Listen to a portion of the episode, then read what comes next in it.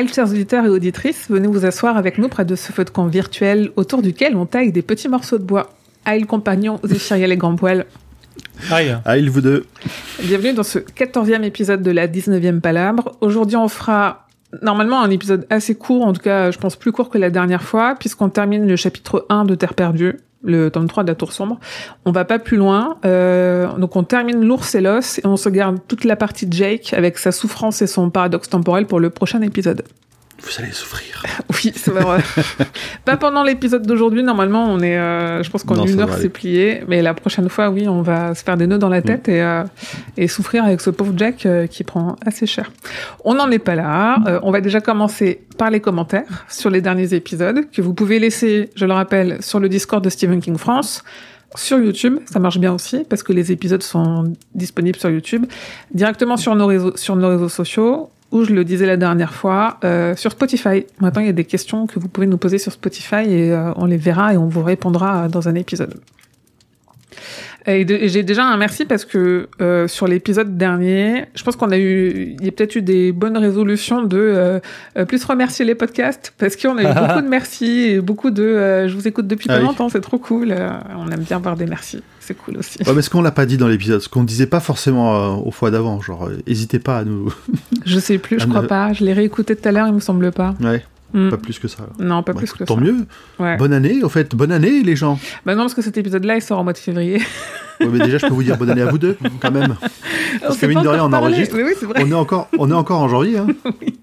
Oui, on est, oui, toute fin janvier, dernier cara, mais euh, c'est vrai qu'on est en janvier. Du coup, bonne année. Donc, on a un commentaire de Anaïs qui nous dit encore un épisode réussi. Merci. À peine mis en ligne, déjà écouté et fini. J'ai pensé deux choses à deux choses en relisant. Euh, 13 portes comme les 13 boules, relevées par grand poil.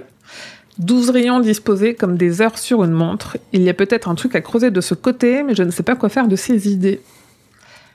Il y a J'y ai réfléchi un petit peu, j'ai pas trouvé encore. Mais euh, oui, oui, il y a peut-être quelque chose. Il y a une réponse de Zef, qui n'est pas le Zef qui est présent avec nous ici, mais qui est Ah. une autre personne qui est aussi un pseudo Zef sur le Discord, qui dit pour les 12 rayons. Il y a peut-être une explication dans la dernière mission de Gwendy. Au moment où elle parle avec Winston, il est dit que la station spatiale reproduit les rayons qui partent de la tour sombre et qu'il y a 6 rayons car il y a 12 mondes. Ah, il y aurait que 12 mondes. Ce qui est, ce qui est, co- ce qui est régulièrement contredit quand même. Ouais, euh, Oui. c'est bizarre, mine de rien. Et qu'est-ce qu'on appelle un monde en plus? Moi, j'ai un peu, un peu euh, un problème avec cette notion de monde. Euh, c'est- c'est c'est à théoriser, je sais pas. Je dirais que c'est euh, par logique un plan dans lequel les gens vivent. Donc ce serait un univers, un, un autre univers, enfin un univers parallèle à celui qu'on vit. Oui, Est-ce qu'on peut le mettre en, en, en parallèle justement avec le- l'univers dans lequel euh, comment dire évolue Roland, dans lequel il a. Est-ce qu'avant c'était vraiment comme chez nous ou c'était juste un monde de, enfin une, une planète, un monde différent ou est-ce que c'était la Terre qui a évolué de manière différente quoi? Est-ce que c'était la. Terre Je l'ai pas saisi, je crois, mais.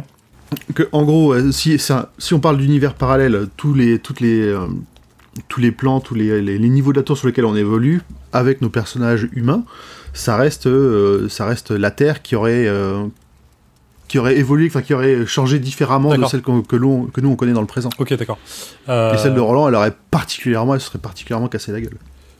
Ouais, euh, en vrai, je sais pas du tout. Je sais pas trop. La, la théorie que. Enfin, la théorie, le, on, on a eu plusieurs fois la discussion de dire que euh, le monde de Roland, pour pas dire l'entre-deux-mondes, euh, est un peu soit une version passée, soit une version future de ce qui est devenu la Terre. Hmm. Et du coup, il y a un côté très. euh, mais je- ça, ça me va pas trop en vrai. Ouais, C'est pas trop, hein, euh. Je pense que quand on parle d'un monde, on parle d'un plan dans le sens plan temporel. Hmm. Euh, Mais du coup, on, ah, notre, no- nous, nous, le monde où on vit euh, là, c'est notre monde dans le sens Hmm. ce qu'on voit, ce qu'on ressent, ce qui nous entoure, ce qu'on perçoit fait partie de notre monde. On ne voit pas, on ne ressent pas et on ne perçoit pas le monde de Roland, donc c'est pas notre monde. Du coup, Hmm. c'est la même définition qu'univers dans l'idée. Oui, Quand oui, c'est. euh, multivers, c'est- tu vois, Ouais, ouais, complètement. Je pense que pour moi, c'est ce qui englobe euh, ce qui est palpable pour nous, d'une façon ou d'une autre. Mars n'est pas Mm. palpable, mais elle fait partie de notre monde. Mm.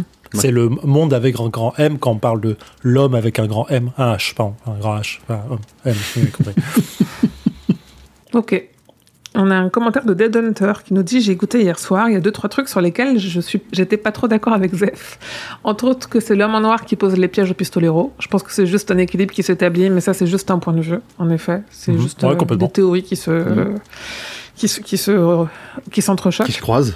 Exactement. Par contre, pour la définition de l'entre-deux-mondes, ça ne correspond pas à l'ensemble du monde de Roland. Dans Terre perdue, vous allez y arriver sûrement au prochain podcast, il y a une pancarte d'entrée dans l'entre-deux-mondes. Avant, ils sont dans le monde extérieur, comme King en parlera plus dans Magie et Cristal avec Mégis, qui est vraiment en bordure du monde connu, et Guylaine, qui est une baronnie intérieure, mais Guylaine n'est pas dans l'entre-deux-mondes. C'est vrai qu'on a tendance à dire Roland, il est dans l'entre-deux-mondes pour définir le monde de Roland, alors que c'est pas Ouais, forcément c'est ça. c'est un abus de langage, mais on l'avait expliqué quand, euh, quand justement le Roland voit l'entre-deux-mondes et dit euh, Ouais. ça y est, je suis dans l'entre-deux-mondes. Il parle avec Kidbert en disant ça y est, Kidbert, j'y suis. quoi. On- C'est un abus de langage dans le sens euh, une facilité de dire plutôt que Oui, le monde de Roland. pour, pour simplifier le, pour simplifier toute cette partie où il Mais est. euh, c'est vrai, euh, il a raison, il a raison de le préciser. en vrai.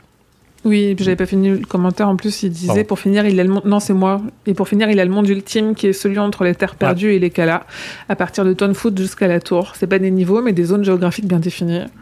Euh, Bien étant un grand mot, Viking invente au fur et à mesure. Oui, il invente au fur et à mesure, et en plus, euh, c'est euh, la géographie est un peu fluctuante dans cet univers. Oui, on le verra. En plus, en- en plus, c'est- cette, euh, comment dire, cette géographie est fluctuante, mais euh, on passe de, des bar- enfin, du monde extérieur au monde, à l'entre-deux-mondes et au monde ultime. Ouais.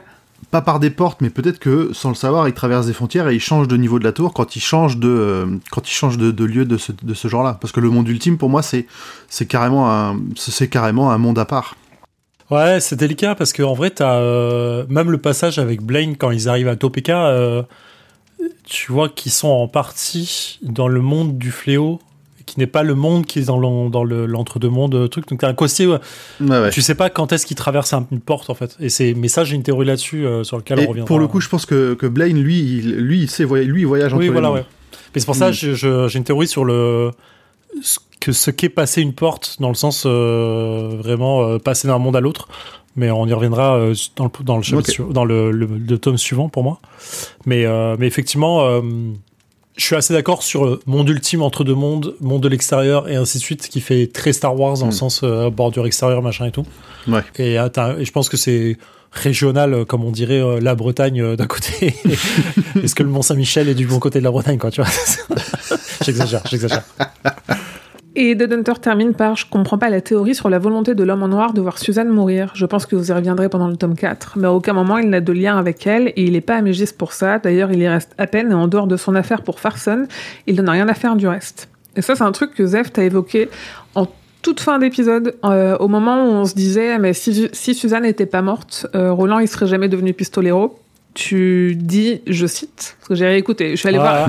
je suis allée voir de quoi Dead Hunter parlait, je suis allée réécouter.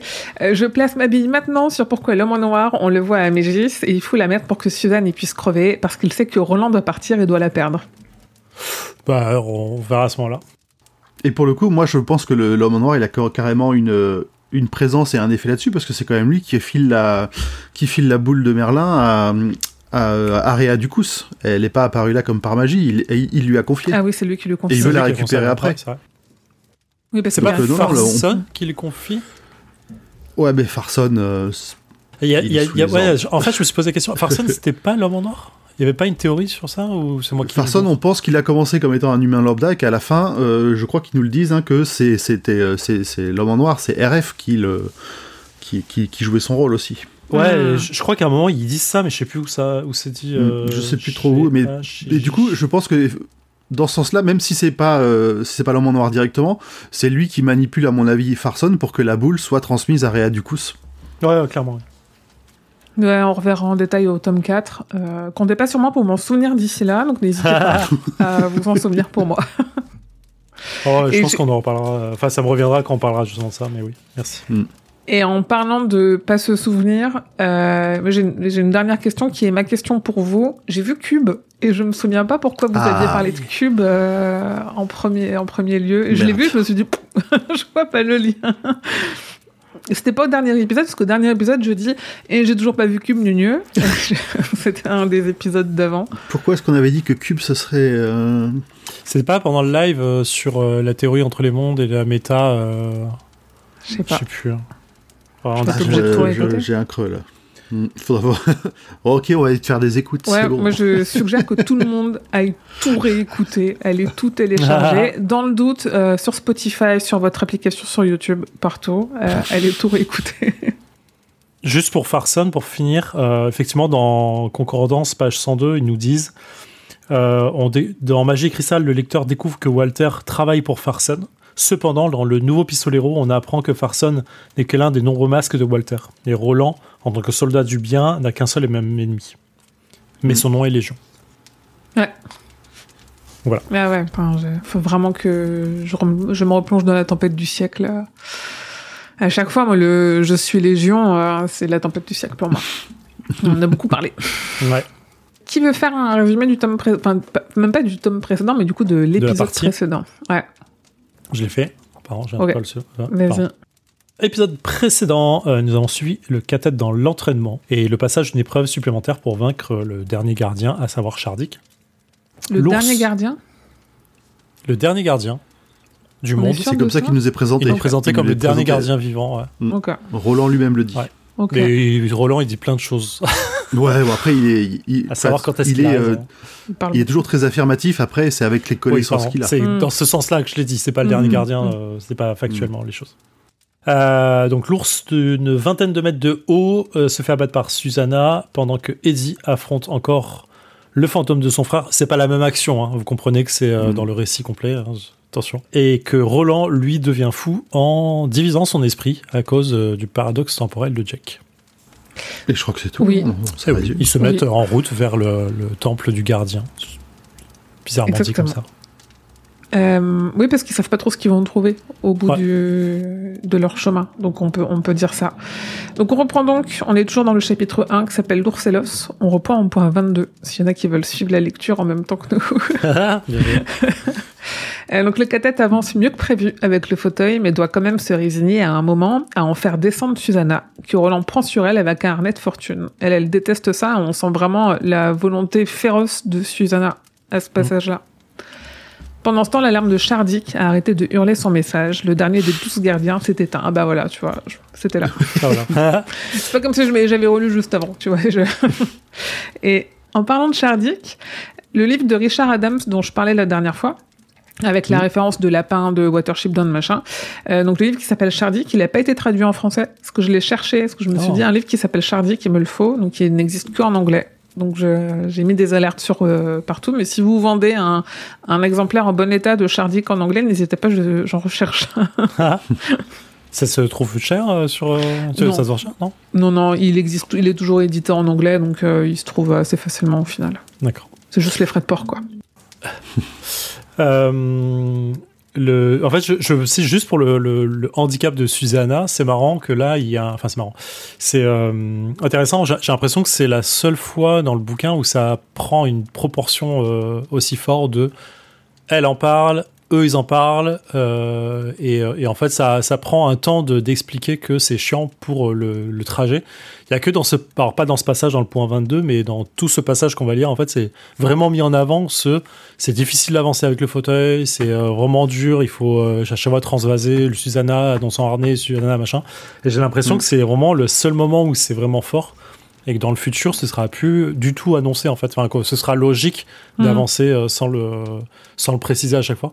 Et ça, je trouvais ça intéressant en fait ce côté euh, truc. Mais il y a un autre passage qui est intéressant là-dessus euh, juste après. Mais je, je pense que c'est aussi pour, euh, pour insister sur la, bah, justement sur sa perte d'autonomie quand elle est euh, dans cette situation, dans ce monde qu'elle n'est pas adaptée, elle est étrangère à ce monde, donc du coup ça la, bah, ça l'énerve, ça la, ça la met encore plus en face de sa condition et elle le supporte pas parce que jusque là elle se débrouillait toute seule, elle peut se débrouiller toute seule et surtout elle veut se débrouiller toute seule. Oui, alors qu'on le verra juste après, elle est diminuée, c'est une proie plus facile, malgré que ce soit un excellent pistolero, ça- du coup ça fait d'elle quand même une proie euh, plus facile Mm. que les autres. Mm. Donc la trace de l'ours est facile à suivre, mais la route est compliquée avec notamment de la boue. King nous prépare un peu la suite avec des références au magicien d'Oz et à son pays imaginaire. Et en même temps, est-ce qu'en parlant du magicien d'Oz et en amenant cette rêve dans ce monde, Eddie, il n'est pas un peu en train d'écrire lui-même la suite de l'histoire? Possible. Je sais pas. Euh, c'est une bonne, euh, bonne ref. euh, Est-ce qu'il a une prémonition comme il a eu la prémonition de Blaine dans son rêve Ou est-ce que vu qu'il a mentionné ça, bah du coup c'est présent après et s'il l'avait pas mentionné, on n'aurait pas eu le palais d'émeraude ou de je sais plus quoi euh, On aurait peut-être eu, peut-être eu autre chose. Ouais. Après, même si effectivement on peut y voir le- la, la suite, ça reste une rêve très commune dans, euh, dans la culture américaine en particulier, Mm. euh, cette référence Ouais. au, au magicien d'Oz. Dorothy Ouais, il y a énormément de d'expressions qui, qui sont classiques chez eux, qui viennent du magicien d'Oz et qui sont euh, que nous on n'aurait pas par logique quoi, mais on a les expressions dans le même genre, mais eux c'est ça fait référence au magicien d'Oz. Juste sur ce passage-là, euh, euh, le terme simoniser, je le dis parce que je n'ai pas compris le terme, et je suis allé le chercher, j'essaie de faire ça. Euh, parce qu'ils disent euh, dès qu'on tombe sur un, un lave-auto, je te pousserai moi-même dedans, j'irai même jusqu'à simoniser cette saleté. Et simoniser, c'était une référence aux, aux États-Unis. C'était une marque de lustrant dans les années 70. Euh, et du coup, c'est devenu un verbe euh, dans le dans Très l'utilisation. pointu. Ah, c'est Voilà, marrant. Et j'avais noté effectivement sur Je suis ma- magicien d'Oz que c'était juste un autre monde en fait qui existait ailleurs, parce que euh, écrit quelque part. Donc une discussion euh, sur le magicien d'Oz qui les ramène au, paradoxe- au paradoxe de Roland. Je cite quelque chose qui est et qui en même temps n'est pas, et donc qui l'amène à raconter la fin de son histoire. Ils comprennent la cause de la fissure. Jack Mort étant mort, il n'a pas pu pousser Jake sous les roues de la voiture, ou l'homme en noir n'a pas pu le faire sans Mort. Roland avait vu le paradoxe venir, mais il n'a pas pu s'empêcher de sauver Jake. Il ne pouvait pas tuer le gamin deux fois. Pardon. Il, il a- il a un cœur finalement. Roland se dit à lui-même que Susanna est comme Alain et Eddie est comme Cuthbert. Il leur explique qu'il se trouve à nouveau au milieu d'un cathète, l'endroit où plusieurs vies sont unies par le destin. C'est marrant parce que je me dis que Roland est tellement bloqué dans son propre cycle qu'il est obligé de retrouver les mêmes éléments de son cathète d'avant pour se sentir à l'aise. Ou Ouais. c'est juste qu'un cathète fonctionne Bah, que ouais, par carrément. des éléments archétypaux qui font que tu es obligé d'avoir quelqu'un qui est très amusant pour pouvoir avancer ou tu vois, je sais pas comment expliquer ça mais les Bah, rôles doivent être remplis en fait. C'est ça, il y a, y a- il y a- quand tu penses que le, le cathète a des rôles fonctions, quoi. Il y a des personnages fonctions, ils ont leur, euh, Je sais pas. leur rôle dans le, dans le groupe. Bah, là, comme ils remplissent euh, chacun le rôle de quelqu'un qui existait déjà avant dans le même cathète, enfin, dont le cathète était aussi un Ouais, peu ouais. par Roland, t'as un peu cet effet de. euh, Ou alors, pour que Roland puisse bien l'idée un cathète, il faut ces rôles-là à côté de lui, en fait. Oui et non, parce que euh, là, il a un cathète qui ressemble à peu de choses près à celui qu'il avait à Mégis, mais on, il nous explique que, en fait, peu importe le destin qui, en fait, parce que le cathète, c'est l'endroit où plusieurs vies sont unies par le destin, peu importe le destin, euh, les vies, elles sont, elles sont liées, et donc Roland, Jack, Walter et Jake, c'était aussi un cathète. C'est vrai. Donc ça, c'est écrit euh, dedans. Donc il y a plusieurs formes de cathètes quand même. C'est pas forcément tous des, des amis euh, main dans la main dans la forêt à la quête d'une tour, quoi. Ouais. Et c'est dans ce passage qu'on retrouve euh, ce dont je parlais dans un épisode précédent. Jack, il n'aurait pas été poussé le jour où Roland euh, a tué Morte. Ça, Roland, il en est convaincu. Notamment parce que Morte sévit toujours en costume et que donc le jour où Jack meurt, puisque Jack a vu un prêtre, le pistolero se dit Mm. qu'il aurait été déguisé en prêtre. Je pense qu'on on en reparlera un peu plus dans la partie, euh, dans le prochain épisode. Oui, et, Ils reviennent, ils reviennent dessus euh, assez souvent. Ouais. Il se dit qu'en fait, c'est juste Jake qui a confondu Jack Morte et Walter quand il l'a vu au relais parce qu'ils ont une tenue identique et qu'ils se ressemblent vaguement. Et puis quand t'es en train d'agoniser, t'as peut-être pas non plus les yeux, euh, Oui. les yeux très clairs. c'est possible que ça joue un petit peu dans la perception des événements euh, qui se déroulent autour de lui. Eddie est malin. Pour lui, le plan de Walter, c'est exactement ce qui se produit là, que Roland perde la tête morceau par morceau. S'il voulait la mort de Jake, vu son pouvoir, Walter avait une ribambelle d'options pour le tuer. Eddie est aussi convaincu que Walter est mort lors de la palabre, qu'il n'était plus là pour tuer Jake une fois que Roland l'avait sauvé. Mais le pistolero n'est pas sûr d'avoir sauvé le gamin. Si lui se sent déchiré par ces deux versions, qu'est-ce que ça doit être pour Jake? Hmm. la nuit se déroule sans encombre et après un lapin au petit déjeuner, ils repartent, Eddie se demandant ce que ça fait de se souvenir de sa propre mort. J'ai Euh, envie de savoir. Ça va être euh, bizarre. Mm, mm. L'expérience de mort imminente, tu sais. Euh, J'avais noté un truc sur, pardon, En fait, au début, enfin au début, euh, je page 83, quand Roland euh, il regarde la main, sa main mutilée, il parle de Cuthbert et euh, excusez-moi, je reprends le passage. Excuse-moi Roland, ma mère avait l'habitude de dire que ma bouche réfléchissait plus vite que mon cerveau. Ça c'est Eddie qui parle. Et Roland répond, ce n'est pas grave, j'avais un ami jadis qui te ressemblait un peu. Et Eddie lui dit Cuthbert et euh, Roland hocha la tête. Il re- regarda un long moment sa main mutilée, puis serra pour former un point douloureux soupira et se tourna, euh, de nouveau vers eux. Quelque part au fond de la forêt monte la douce chanson d'une alouette. Juste, je trouvais ça bizarre qu'il fasse une référence à l'alouette euh, comme ça, en fait, et la chanson d'un oiseau qui chante. Et du coup, je me demandais si le fait de penser à un oiseau et à Cuthbert était lié, sachant que euh, le Cuthbert avait un pendant- pendentif en crâne d'oiseau. Voilà, la vigie. C'est pas une alouette, c'est une corneille qu'il a. Concordance nous dit dans tome 1, page Mm. 45, que euh, c'est bien une corneille. Et d'ailleurs, on apprend dans Concordance aussi euh, que comme Cuthbert, Eddie est le camail de Roland. Euh, à savoir que le camail, c'est être le fou du cas. C'est celui qui annonce les vérités sous forme de plaisanterie quand il voit le destin et qui voit le dessin ou le cas arriver. Euh, et d'ailleurs, Concordance indique que euh, et pose la question de savoir euh, si Eddie et Cuthbert ne sont pas des âmes couplées ou une forme de réincarnation l'un de l'autre.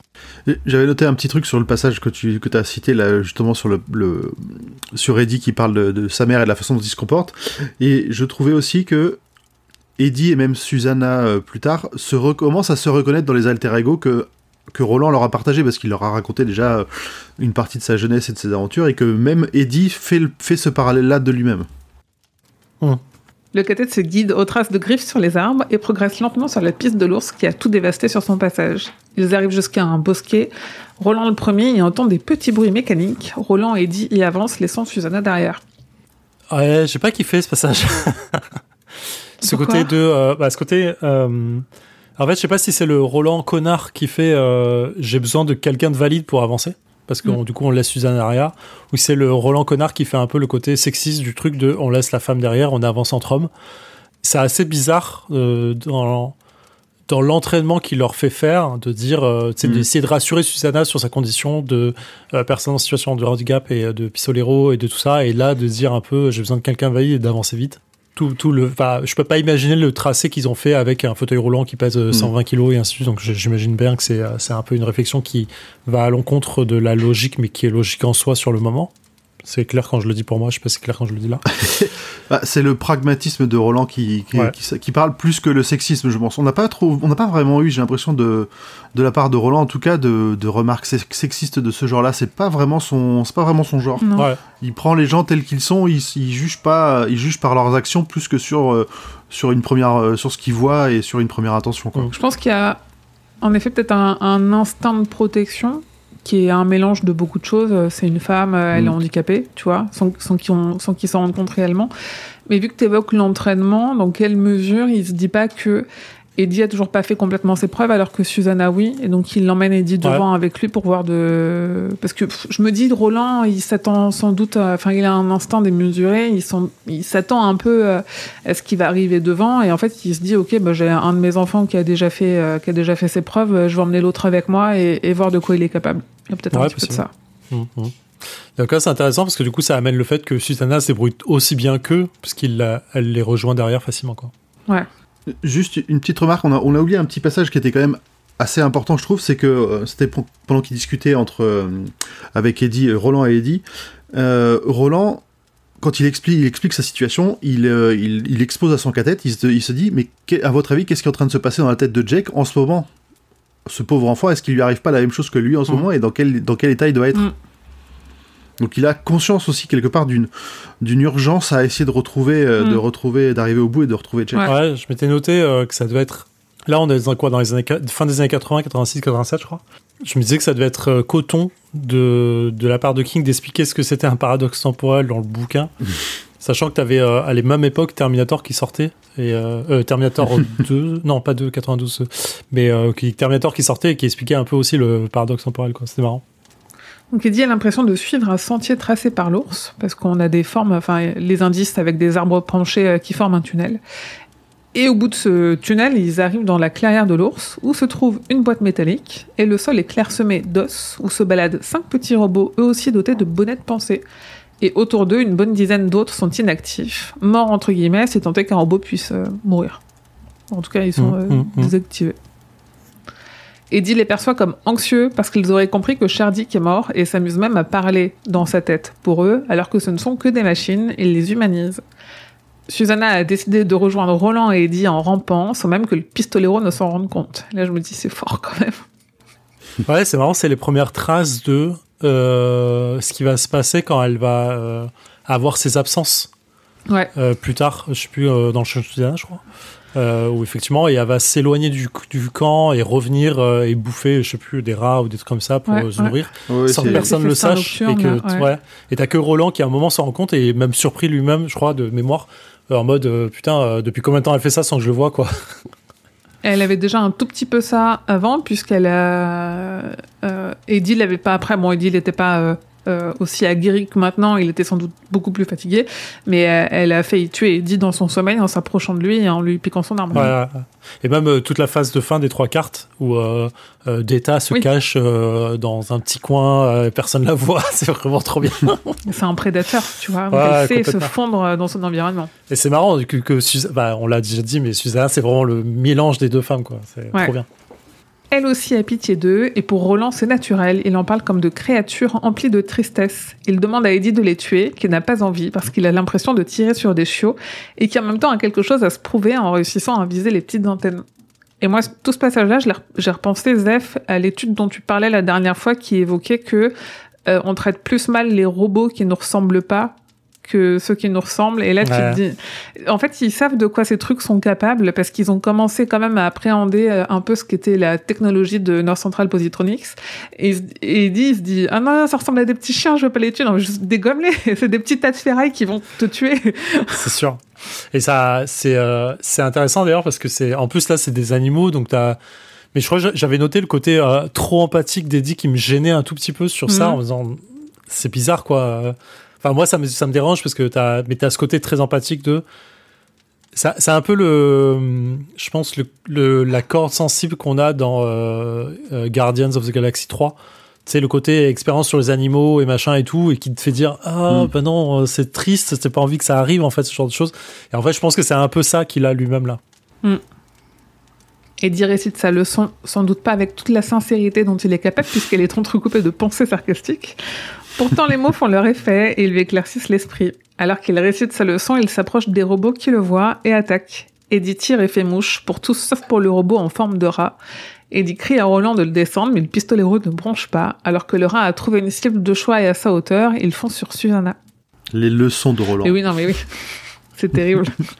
il ne reste qu'une balle à Eddie, il s'avance et shoot dans le rat. Et moi, là, je me dis, c'était quand même assez ambitieux et très dangereux quand on sait euh, ce qui est arrivé à Roland quand il a essayé de shooter dans une monstruosité. Il y a quand même laissé un orteil.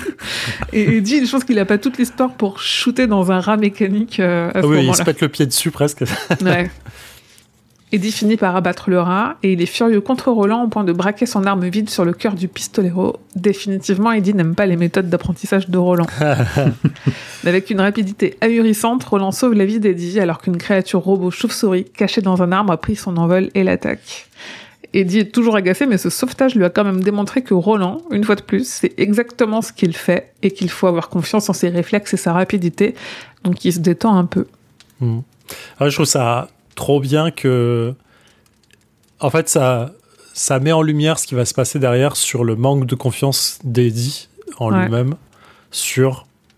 Il, il, euh, de, bon, il doute, comme tout le monde, comme Susanna a douté quand elle devait tirer, et ainsi de suite, sur euh, je vais louper, je vais louper, boum, j'y arrive. Et elle- il gère tout. Euh, la chauve-souris, bon, il la voit pas, mais je crois que même Roland dit après que lui-même l'avait pas vu ou un truc comme ça.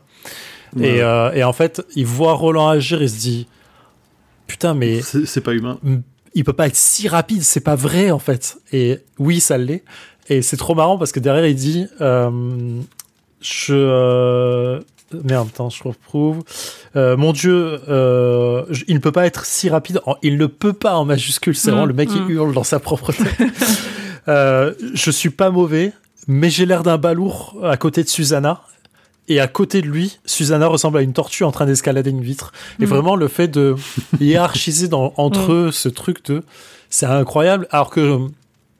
bah, je, je, y a aucun, euh, aucune comparaison à, à aucun moment, je crois, dans toute l'histoire entre Susanna et Eddie, quoi. C'est juste lui qui acte ça, mais personne ne dit qui est, qui est meilleur.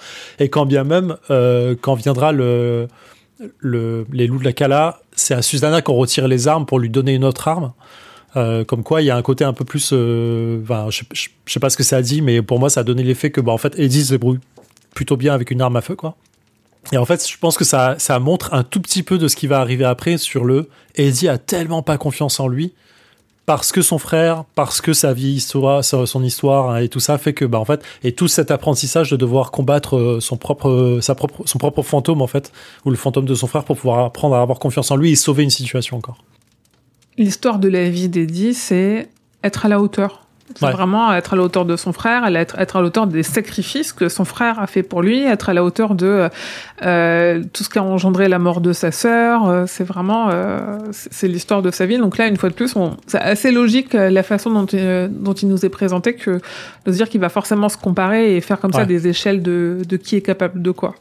Et c'est fou parce que on pourrait acter que c'est le plus mauvais, je mets vraiment des guillemets là-dessus, euh, du cas à tête pour le moment euh, entre les trois, que c'est le plus lent, ok, euh, quand bien même c'est le plus lent, je pense qu'il est mille fois plus rapide que personne aujourd'hui, Mm, enfin mm. sur notre monde à nous, sur notre plan en tout cas. Mais son point, mon point c'est, il est, à mon sens, Eddie pas là pour là, pour ça, pour être je sais pas comment expliquer.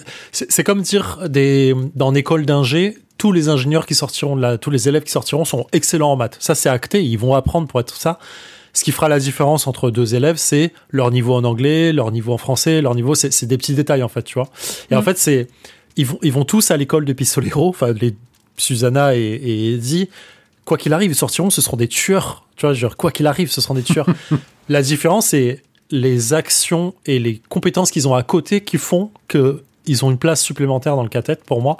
C'est de dire, Eddie, il, foresight, il voit le futur, il a des anticipations de ce qui va se il voit Blaine, il voit Jack, il va donner des conseils à Jack à travers des trucs euh, temporels, rêves, tout ce que tu veux. Et en fait, il va sauver le cathète plusieurs fois. Euh, il l'a sauvé déjà une fois dans les trois cartes en portant tout le monde. Il va le sauver plus tard là euh, sur différents aspects. Et je trouve que Eddie il a cette place là pour moi de. il est là pour sauver les situations que personne ne peut prendre en fait. Et Roland n'a que faire qu'Eddie ne veuille pas être un pistolero. Ce n'est pas lui qui décide, c'est le cas. Et le, cas, cas. vient de les mener sur un des douze portails qui encerclent et délimitent l'extrémité du monde. Et avec cette idée d'extrémité du, mon- du monde, on, re- on revient un petit peu sur ce que tu disais, euh, Zef, la dernière fois, sur euh, l'idée de monde plat. Oui, voilà, la terre plate. ouais. Oui. il n'y a plus rien derrière. Eddie a adoré la fusillade et l'assume moyen. Comme Susanna, après avoir tué l'ours, une partie de lui qui ne veut pas l'accepter prend plus de plaisir ici que dans ce monde. Et Eddie, en fait, il se sent enfin réellement utile, mais aussi d'une certaine manière indépendant. Ouais. Enfin. Indépendant de la- par rapport à la drogue, tu veux dire? Ouais, et de son Ouais. frère aussi. Ouais, ouais. Je pense que ça, l'addiction qu'il a, qu'il a le plus ralenti dans sa vie, c'est celle qu'il avait pour son frère. Ouais, complètement. Je suis complètement d'accord. Il a pas su s'en détacher. Eddie veut voir la tour, plus que retourner dans son monde, malgré la voix d'Henri qui le met en garde. Les autres copains du pistolero qui voulaient voir la tour, ils sont morts. Incroyable. Je pense que c'est le point d'orgue de la fin qui se joue ici sur Susanna. Et je crois que tu l'avais dit euh, plusieurs fois, Émilie, sur Susanna elle veut pas voir la tour, elle s'en bat les couilles. Ouais.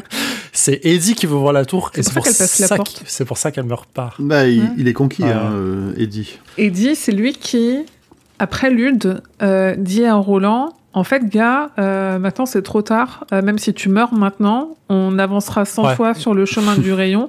Et même si on fait genre 200 mètres, on- que tu sois là ou que tu sois pas là, on ira jusqu'à cette putain de tour. C'est trop tard, Ouais. quoi. Ouais. Et, Et c'est Lude, trop c'est dans ce tome-là. Donc c'est l'installation de ce truc-là de la nouvelle addiction d'Eddie. Ni plus ni moins. Et je l'avais pas lu la première fois, ça m'avait pas choqué à ce point de dire tout cela était déjà gravé, mais son cœur savait quelque chose de bien pire. C'est une porte de danse sonore qui apparaissait subitement dans lui. Il risquait de ne pas la franchir. Le mec Ouais. était prêt à tuer Roland pour un burger, quoi, tu vois. C'est lui qui en rêve en plus. C'est lui qui a la vision de la tour. Et on est même pas sûr que Roland ait déjà rêvé aussi clairement de la tour. De la Donc, euh, rose, de voir la tour à travers la rose, voir Ouais. tout ça, c'est incroyable. Ouais. C'est pour ça que Eddie, Oh, Letty Oh Le cathète est donc au bout du monde, c'est-à-dire à un endroit où un des rayons, avec une majuscule, prend naissance. Roland explique, les grands anciens ont recréé le monde et les murs porteurs du monde. Alors il dit du monde, et c'est là où moi à chaque fois je me dis du monde ou des mondes, on ne sait pas trop. Euh, c'est les rayons, même si pour certains ils sont les germes de la destruction du monde. Mmh. Roland fait un cours de physique sur ce que seraient les rayons, magnétisme, gravité, alignement de l'espace, du volume et de la dimension, ce genre de choses. Mais la tour en leur centre, il ne sait pas. Euh, le passage sur euh, le monde change et il change de plus en plus vite et en même temps les choses se détériorent et tombent en morceaux. Ce qu'il dit. C'est, enfin, je sais pas comment expliquer ça. C'est incroyable quoi. Dire, le changement du monde est tellement viscéral. En fait, que, est-ce que je me demandais si c'était lié au fait que les rayons meurent parce qu'on apprend plus tard que les rayons euh, meurent au fur et à mesure Mm, à cause de mm. plein de choses, Euh, ou est-ce que c'est il y a une forme de croyance qui fait que le monde commence à être détruit? J'explique que le fait que Gilead soit, euh, soit tombé et que euh, le blanc ait échoué face à, à Farson, en fait, tout a commencé à se désagréger à partir de là, mais peut-être même avant. Euh, depuis que le peuple, en fait, a commencé à faire une révolution. Enfin, je, le- je le voyais comme ça, mais il n'y a pas de date, donc c'est impossible à voir. Mais Mm. en fait, on parle de la révolution de l'homme de bien bien avant Roland et ainsi de suite, enfin, de, de tout ça qui commence à naître, et le monde a commencé à partir en couille pour moi à partir de là. C'est comme ça que je l'entends, en tout cas. Mais depuis du coup que les forces du mal, je mets euh, les forces du noir, euh, se sont mis en branle pour pouvoir changer les choses, et parce que les gens au fur et à mesure étaient le peuple de du monde où ils sont actuellement commençaient de plus en plus à croire à ça et qu'il fallait faire une révolution, bah, du coup le monde se désagrège. Je me demandais s'il n'y avait pas une forme de euh, relation à la croyance en le bien qui génère que le monde fonctionne bien. C'est clair ou pas? Tu veux dire qu'il y aurait, si, si, il y aurait une corruption, Ouais. une corruption de, bah, des rayons et du monde, qui, surtout dans ce monde-là où je pense que les rayons, pour moi, ils sont essentiels à ce monde-là, qui derrière, en, en retour, tiennent les autres, les autres mondes dans lesquels on vit, dans lesquels Ouais. Jake, euh, dans lesquels euh, Eddie vivent. Et que, euh, effectivement, peut-être que c'est la, la balance entre le bien et le mal, si elle, est, si elle, si elle- si elle penche d'un côté plus que de l'autre, ça, c'est pas bon. Et si ça se trouve, la même chose se passerait si le blanc avait vaincu le, le noir les rayons n'iraient pas bien, la tour sombre n'irait pas bien parce que il y aurait plus d'équilibre. Ouais, possible. Je sais pas. C'est le yin et le yang, quoi. hein. C'est Ouais, genre, une forme euh, d'équilibre. Ouais. Les deux poissons, le Mhm. blanc, le noir. Mais, mais à côté de ça, tu vois, le passage juste après du. euh, les grands anciens n'ont pas créé le monde, mais ils l'ont recréé. Hmm. C'est, en plus, c'est vraiment noté en, en italique, toi, pour bien insister. Certains conteurs affirment que les rayons ont sauvé le monde, d'autres prétendent que ce sont les germes de sa destruction, ce sont les grands anciens qui ont créé les rayons. Ce sont des sortes de lignes, des lignes qui lient, qui maintiennent, et ainsi de suite. Mais tu vois, il y a une forme de mythologie autour des, grands anciens qui est à la fois incroyable et ultra chelou parce que plus on nous en parle de ces anciens, euh, plus on comprend que c'était des scientifiques ou des hommes ou des ingénieurs ou des, mais en tout cas des, personnes mortelles qui s'amusaient juste à créer des choses euh, qui étaient atypiques ou qui étaient euh, monstrueuses, tu vois. Mais à quel point en fait ils ont pas fait un, je sais pas, quelque chose Ouais, quoi, je vois. il- je crois que je crois que c'est nous je sais plus si, ça nous était dit dans ce tome-là ou dans le suivant, mais les grands anciens, ils ont mêlé la technologie et la magie. Donc ils ont peut-être fait euh, un truc qui était euh, un peu une euh, bah, c'est- en- en- encore une fois, on peut parler peut-être de corruption de, de, de- de deux choses qui, qui auraient dû rester séparées. La magie aurait peut-être dû rester pure, la technologie de son côté, et le fait de lier les deux a peut-être aussi causé, le fait, que, causé toutes ces catastrophes en, en chaîne. Ouais, moi, le... du coup, l'im- l'impression que ça m'a donné, c'est que les rayons, c'est euh, euh, du rafistolage, en fait, tu vois, qu'ils ont commencé à faire se déchirer le monde ou les mondes et qu'ils sont venus faire des points de suture sur leur, sur leur truc et euh, pour essayer d'un peu de rafistoler toutes les conneries qu'ils ont faites et qu'en fait, c'est complètement bancal. Ouais, je suis assez d'accord. Je, je l'aurais, moi je l'aurais plutôt vu dans l'autre sens, c'est que les rayons existaient déjà, mais que comme ils ont tout, ils ont tout pété, ils ont dû trouver des manières de reconstruire un peu comme ce que Nord Central Positronic fait avec, euh, avec les portes euh, qu'ils ont créées, ce genre de choses, et les portails qu'ils ont créés. Où là justement on a cette, euh, cette technologie mêlée de magie qui serait peut-être justement effectivement ici une rustine sur quelque chose qui existait avant mais qui était en train de, de, de, se, de, se- de se casser par leur faute. Hmm. Ouais. Débattez en commentaire chez vous. Euh, donc Roland, il sait pas euh, ce qu'est la tour au centre, mais ce qu'il sait, c'est que les mondes grandissent et que leur but s'éloigne. Roland en veut pour preuve les 20 années qu'il lui a fallu pour parcourir 400 lieues quand il fuyait John Farson. Mais cette histoire est pour le tome 4. Mais du coup, bah, théorie sur les cartes qui disait qu'en fait, il n'avait pas de bonne Oui. carte parce que le monde était changeant et que machin, euh, en fait, tu vois, elle est Ouais. pas si fausse. Ah oui, oui, pas du tout.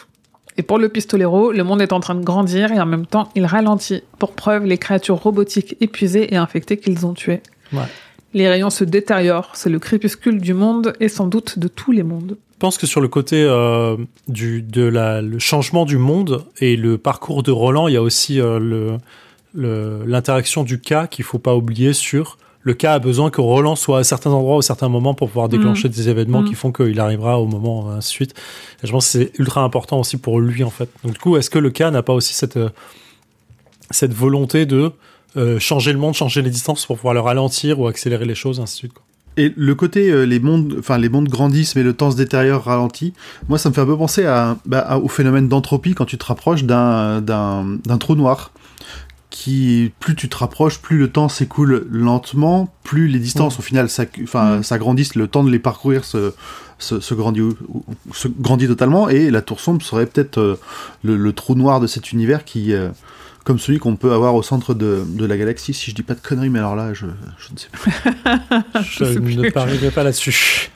Si, si, Il y a un trou noir quelque part, euh, si, si, ou alors je, ou alors je mélange avec. J'ai lu trop, de- trop de SF et je mélange avec des trucs. Pour qu'il y ait Mais- un centre, il faudrait qu'il y ait des limites et il n'y a pas de limite à l'univers. Pour l'instant, on le connaît pas. Mais Parce oui, que- il y a des trous noirs. Je vous ai pas déjà parlé de cette théorie Non, mais il y a une théorie scientifique qui dit, qui explique que, que le multivers pourrait exister parce qu'on ne voit pas au-delà de ce que la lumière a déjà parcouru. Hmm. Et du coup, il y a forcément des trucs plus loin. Euh, Et donc, si on a bien un trou noir au centre de notre galaxie, Ah. il s'appelle Sagittarius A, D'accord. De notre galaxie à nous. de notre galaxie. Oui, donc on, on connaît les limites, oui. Ouais. Eddie est près d'une vision du passé, une vieille maison délabrée sur un terrain vague, plein de mauvaises herbes, à Dutch Hill, à un kilomètre de là où il a grandi. Personne n'ose s'en approcher, pas même pour la taguer, et elle tient toujours debout. Eddie en a senti des forces hostiles suinter des fenêtres de la maison. Et là, on n'est pas très très loin de son rêve de la tour, quand même. Ouais. La boîte métallique lui provoque la même sensation de danger et de mystère. Eddie colle son oreille à la boîte, qui est en réalité une porte, fermée à clé et la resterait toujours pour quelqu'un comme lui. Alors là, je ne sais pas si c'est lui qui le pense ou si c'est l'entre-deux-mondes qui lui dit, enfin, ce monde-là qui lui dit, en fait, tu peux être le pistolero que tu veux, t'appartiens pas à ce monde-là. il se met à délirer sur les corridors de la mort. Roland l'arrache au pouvoir de la porte et il décide d'aller camper ailleurs. Susanna non plus n'est pas à l'aise. Il entend quoi à travers la porte pour vous? C'est dit comment dans le passage? Ah, c'est pour ça que je le dis. Euh, Ah, alors, il a est- il il est assez long passage, mais abusé. euh, blablabla. La machine continue à ronronner, mais ce bourdonnement n'occultait pas une sorte de bruit de fond, un rythme syncopé, désespéré, pareil à celui d'un cœur au bout du rouleau. N'avait-il pas l'impression que la machine produisait ce bruit, ce bruit, pardon, ce bruit, ce bruit, quoique bien plus sophistiqué que les engrenages de l'ours, et ne battait plus en mesure avec elle-même? Euh, et Tout pas- est silence dans les corridors de la mort, murmura Eddie d'une voix blanche. Tout est oublié dans les corridors de, la, de pierre de la mort. Voyez l'escalier montant dans les ténèbres, voyez les chambres de la ruine, ce sont les corridors de la mort, où les araignées tissent leurs toiles et où les grands circuits se taisent l'un après l'autre.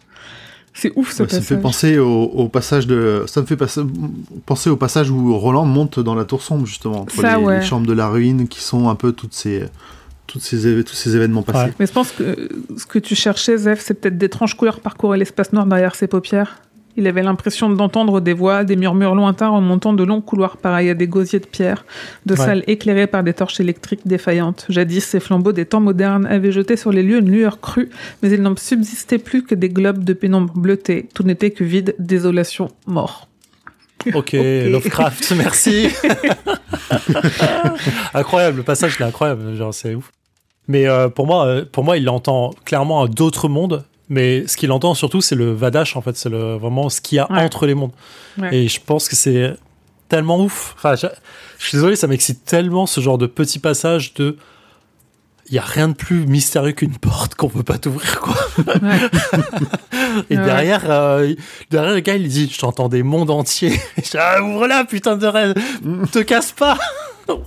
Oui, c'est pour ça que ça lui fait penser à la maison de Dutch Hill, parce que c'est un passage Ouais, c'est une porte cette maison là et c'est et c'est là où je me dis c'est quand même vachement connecté à ça parce que Euh, la maison de Dutch Hill, c'est la même que la maison de Demol Street, quoi, dans l'idée. Ouais, la description, la description, il ressemble très fortement. Ouais, on sait La que Gripsou, c'est euh, sur Ah oui, Nebol Nebol Street. Ouais. Le- On sait que Gripsou, euh, c'est quand même euh, l'ennemi juré de Mathurin la tortue, donc euh, on- Ah. il, il vient de l'espace, donc un peu des espèces vadaches, machin. Tu dis oui, oui, bon, d'accord, ok, c'est très, euh, très connecté ça encore. Ah, de ouf. Donc, Eddie rêve toujours à New York en direction de la charcuterie Tom et Jerry et entend Painted Black des Stones qui, qui parle de portes et de trucs sombres, comme par hasard. Il sent qu'on veut le réveiller, mais lui, il veut revoir la tour, il en a besoin. Mais il se réveille. C'est Susanna qui est inquiète. Roland est en PLS, littéralement, et répète « Allez-vous-en, il existe d'autres mondes que ceux-ci », en même temps qu'il appelle Jake d'une voix désespérée. Eddie et Susanna ne savent pas quoi faire, alors ils ne font rien, espérant que la folie qui commence à gagner le pistolero ne fera pas comme avec l'ours, et qu'il ne s'en prendra pas à eux. Il s'endort mais ne retourne pas à son rêve. Euh, j'adore cette montée euh, de, de, je vais pas dire de terreur parce que tu sais que ça va bien se passer quand tu le lis, mais ce truc de, on se rend compte que euh, la personne qui est censée te guider en devient barge. Ouais. Et euh, je trouve ça super intéressant. Le, bon, on fait quoi? Bon, on va se coucher. Bah Bon, ouais. on va dormir. On verra De demain. toute façon, ils ont pas, ils ont pas 36 solutions Non, non, mais au c'est trop marrant. sont, hein. Genre, demain, enfin, demain, t'es en camping avec trois, deux autres personnes et t'en as un qui commence à péter un câble de jour en jour, un peu à la Blair Witch. Tu dis, bon, bah, je vais me coucher. Ah, mais vu ce qu'ils ont croisé dans les voiles jusque-là, entre les monstruosités, euh, le, le félin qu'ils ont entendu hurler Oui. pendant toute la deuxième moitié du tome 1, un ours géant euh, plein de verre et avec des petits robots qui attaquent euh, tu sais pas d'où, tu dis... euh, je- Prends ton café, ça ira mieux. C'est trop drôle. Et donc au lever du jour, ils ont bien fait parce que Roland ne semble pas se souvenir de ses cauchemars. Personne ne s'approche trop de la boîte métallique jaune et noire. Susanna pose la question comment repartir d'ici dans, la bonne direction? Heureusement, Roland a une boussole spéciale, une aiguille qui flotte, qui ne désigne pas le nord, ce qui nous dit bien que les points cardinaux vont à la dérive, mais la trajectoire du rayon.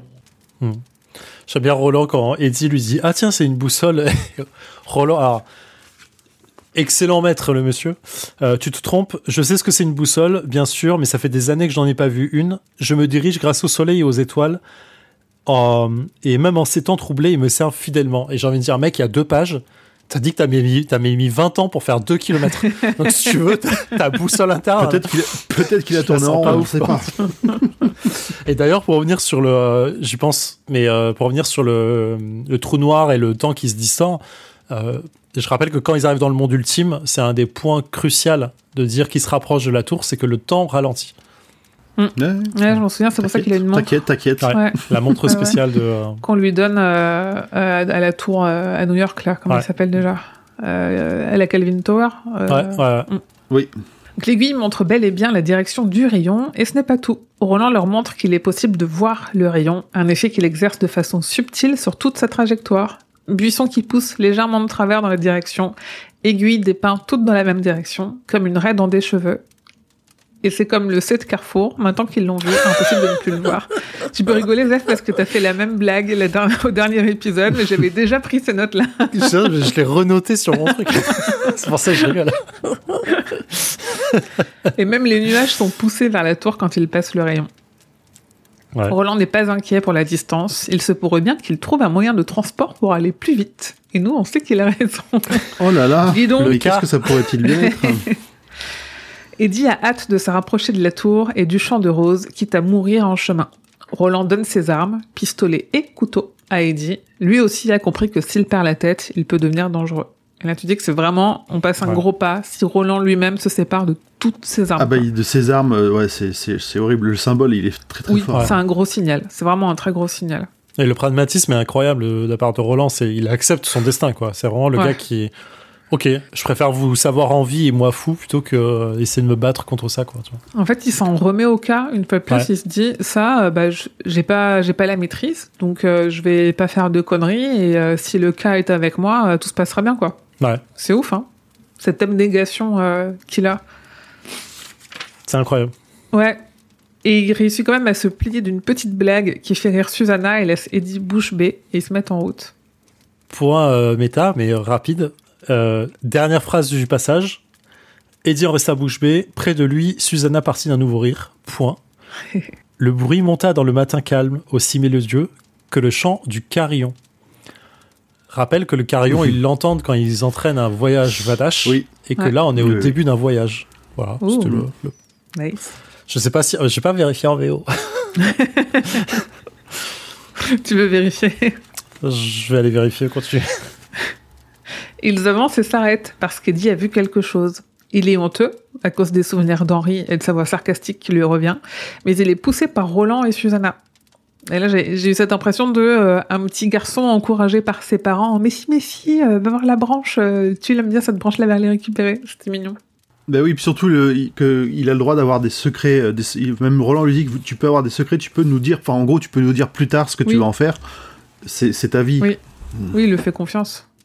Mm. Ouais, il, il parle bien de, de bells en anglais, donc j'imagine bien que c'est. euh, je sais pas si c'est un truc volontaire ou pas de la part de King à ce moment-là, mais c'est ultra. Enfin, je trouve que c'est mignon euh, dans le sens euh, ça passe bien quoi. Ouais. Quand tu t'en. Ouais. Et dans une branche de frêne, il voit la clé, il doit l'extraire intégralement, il en est capable et c'est très important, c'est ce qu'il ressent. Alors il scie la branche. Roland sait qu'Eddie a un secret, mais elle n'est pas prêt à le confier. Plus vulnérable que jamais, le pistolero lui demande s'il pense avoir trouvé un remède à son problème. Il ne sait pas, mais l'espère. Il reste deux heures avant le coucher du soleil, alors il continue d'avancer. Après le repas du soir, Eddie commence à tailler, alors que Roland sent la folie le submerger de plus en plus. Ce passage de dialogue et.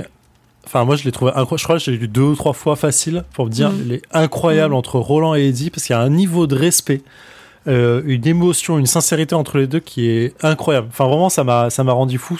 C'est euh, le gars, il a, enfin, Roland, il se fait complètement aveuglément confiance à Eddie sur, enfin, je pense que tu connais un secret, peut-être. Peux-tu nous le confier? Il secoue la tête. Je crois qu'il est encore trop tôt.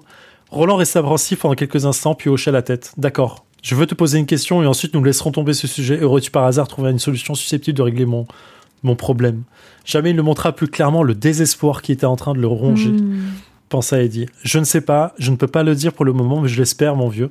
Je l'espère de tout mon cœur. Roland Mm. hocha la tête et lâcha la main d'Eddie. Je te remercie. Le sort ne tombera pas avant deux, heures. On pourra en profiter un peu. Toi, tu as même cet effet de fin de dialogue un peu pas agréable que tu peux avoir avec quelqu'un qui est profondément sincère et tu de trouver une petite échappatoire pour remettre un peu de la, du, du casual ou du, de la, de la, du- du- de la simplicité La- dans le dialogue. La légèreté. Ouais, la légèreté. Mm. Et je trouve ça euh, tellement précis, quoi. J'avais des frissons en, en, en, en étant gêné pour eux de cette profondeur et cette sincérité entre deux personnes qui s'aiment mais qui s'aiment pas trop non plus, quoi. T'as un côté fort, je trouve. Il fait de la peine, Roland, à ce moment-là. De ouf. Parce que t'as trouvé. Enfin, c'est ce côté. euh, En fait, c'est lui qui se retrouve dans la place du petit enfant euh, avec des yeux pleins d'espoir de est-ce que t'as une solution à mon problème, quoi? C'est vraiment. Ouais. euh, il, il- il perd euh, toute l'autorité qu'il a là-dessus. Il est vraiment complètement démuni. Et c'est une autre façon d'être démuni. Dans le tome 1, c'était physiquement, où il gardait quand même son caractère. Et là, il est vraiment atteint parce qu'il a la capacité physique, mais il a plus la capacité mentale. Et je pense que pour lui, c'est presque pire, en fait, de plus être euh, euh, en contrôle et surtout de pas comprendre réellement ce qui lui arrive. Parce qu'une infection, euh, que, que t'aies des mots euh, de son monde à lui ou du monde à nous, tu comprends ce qu'est une infection, en fait. Mm. Et là, il comprend pas. Même s'il même s'il voit à peu près la source du problème, qui est le paradoxe temporel qu'il est en train de vivre, c'est quand même un truc qui est euh, largement ingérable. euh, Tu fais pas cette, ce travail sur toi-même euh, en aussi peu de temps, quoi. Ouais. Ou T'as pas besoin juste d'un médicament pour t'en Ouais, sortir. c'est quoi. ça. Ouais, et c'est fou parce que, en vrai, c'est vraiment la déchéance de Roland de, de tome en tome, quoi, tu vois. Ouais. Genre, autant le tome prochain, on parle dans son passé, donc on le voit pas trop, mais le, le tome d'après, c'est euh, le mal de la hanche qui Mm. commence à s'intensifier. Euh, toi, t'as vraiment toute cette déchéance de, de C'est la fin de son histoire, en fait. Il en, Il en chie. de ouais, A il en chie hein. fort. Ouais. Et euh, c'est. Ouais, c'est vraiment le- la fin du héros, quoi. C'est vraiment la fin. euh, et, et je pense que c'est ce que voulait King sur. euh, la- quand il parlait de western et de la fin du western et ces héros qui deviennent désuets et qu'on a envie de.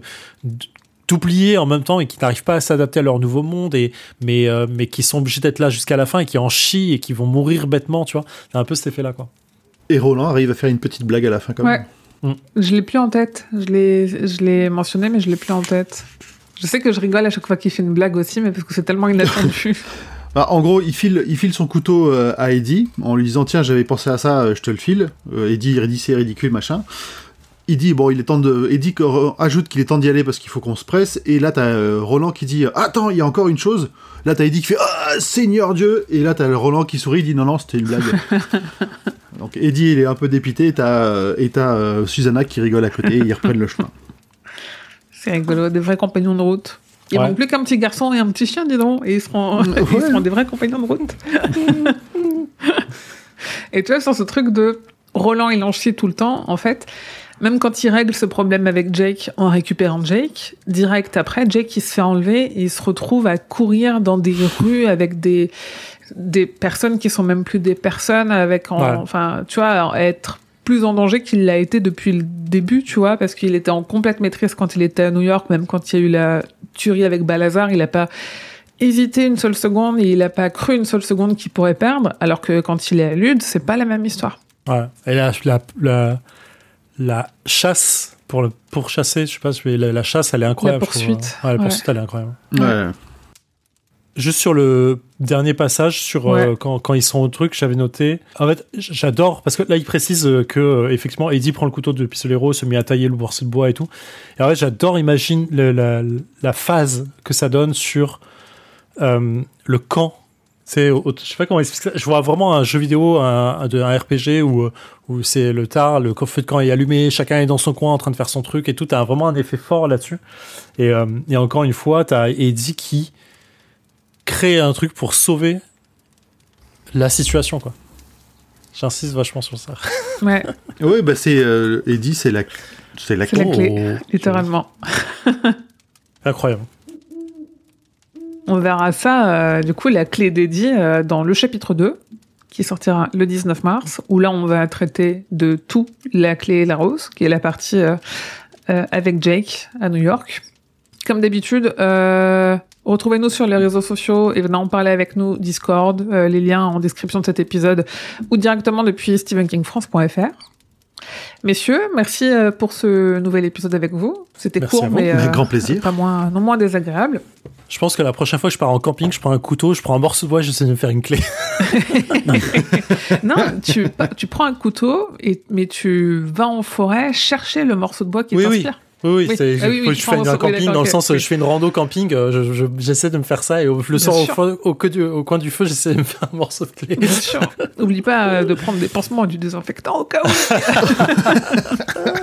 mais oui, oui, fais, fais donc ça. Trop bien. Et donc C'était on se trop, trop retrouve. cool, euh, ouais, c'était cool. On se retrouve le 19 mars pour le chapitre 2 et je vous souhaite que vos journées soient longues et vos nuits plaisantes. Et le double Et le du double compte du compte pour vous.